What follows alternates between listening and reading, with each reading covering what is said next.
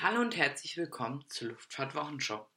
So, vorher möchte ich noch eins sagen. Wie ihr alle mitbekommen habt, sicherlich herrscht gerade Krieg in der Ukraine.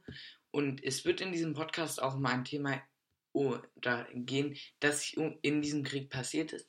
Allerdings möchte ich davor sagen, das, was dort passiert ist, also die Zerstörung der AN-225, steht in keinem Verhältnis zu dem, was momentan in der Ukraine passiert. Aber trotzdem fand ich, kann man da über das Thema ja mal bereden. Aber jetzt gehen wir erstmal ganz woanders hin, nämlich nach Südamerika. Und da bleiben wir erstmal auch für zwei Themen. Nämlich am Weltwassertag verkündete die brasilianische Airline Gol, dass sie von nun an auf die obligatorische Wasserdusche nach zum Beispiel einem Erstflug verzichten wird. Stattdessen soll es einen Instagram-Filter geben, der nachhaltige Taufe heißt. Das Ganze funktioniert dann halt so, dass ähm, die Person, die ein Handy besitzt, besitzt, ein Foto von ähm, dem Flieger macht, der gerade seinen Erstflug oder sonst was hatte. Dann macht sie diesen Filter da drauf und dann sieht es halt aus wie eine Wasserdusche. Ich persönlich finde es, also es ist zwar eine gute Idee, weil dadurch werden dann 3000 bis 5000 Liter Wasser gespart. Allerdings, so eine richtige Wasserdusche, finde ich, sieht halt immer noch besser aus. Aber mich interessiert eure Meinung wie immer dazu. Schreibt mir da gerne an luftfahrtwochenshow.herik.net. Die E-Mails werden immer zeitnah beantwortet. So, nun habe ich ja schon gesagt, wir bleiben in Südamerika. Und zwar geht es jetzt nach Chile, aber vorher geht es nochmal in die Schweiz. Da startete nämlich ein A220 der Swiss und der Flug eine sehr ungewöhnliche Route für ihn.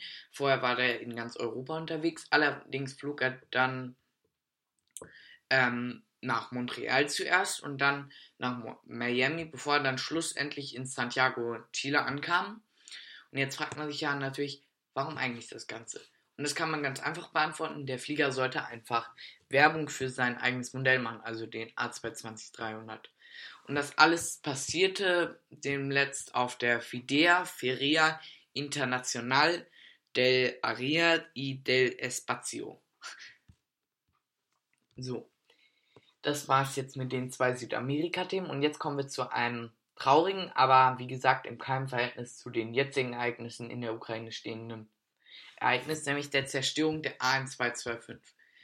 Und ich möchte das Ganze jetzt nochmal ein bisschen aufrollen und wir, da beginnen wir am 24. Februar. Da begann ja die russische Invasion auf die Ukraine und da stand halt die AN225 noch draußen auf dem Vorfeld an ihrem Heimatflughafen Hostomel. Und dann gab es wiederum ein Satellitenbild am 28. Februar. Da sah man den Hangar der AN225 und der war anscheinend zerstört. Aber, oh nee, und die AN225 stand halt auch drin. Das konnte man sehen. Und dann ließ man, ließen noch weitere Satellitenbilder Hoffnung aufkam, denn nur das Heck schien beschädigt. Noch nachdem dann die russischen Truppen abgezogen waren, sah man dann das wahre Ausmaß der Schäden an der AN-225. Die Maschine war praktisch komplett geschrottet. Der Bug und die linke ähm, Tragfläche schienen noch ansatzweise intakt, aber der Rest war eigentlich geschmolzen, geschreddert. Und da kann man jetzt auch mal sagen, aus diesem Zustand wird die Maschine auch wahrscheinlich nicht mehr aufgebaut werden. Allerdings hat der Hersteller Ahn Antonov erwägt, ähm, ein noch nicht fertiggestelltes Exemplar der AN212 fertigzustellen. Allerdings ist, steht das auch in den Stellen, ob man das machen wird. So, jetzt ist die Sendung für heute schon wieder vorbei. Ich hoffe, es, hat es euch gefallen. Bei Fragen, Feedback etc. könnt ihr mir, wie gesagt, immer gerne unterschreiben ich sag unterschreiben, immer gerne schreiben unter luftfahrtwochenshow.herik.net. Die E-Mail findet ihr auch nochmal in der Podcast-Beschreibung. Und dann bis nächsten Sonntag. Bleibt gesund und tschüss.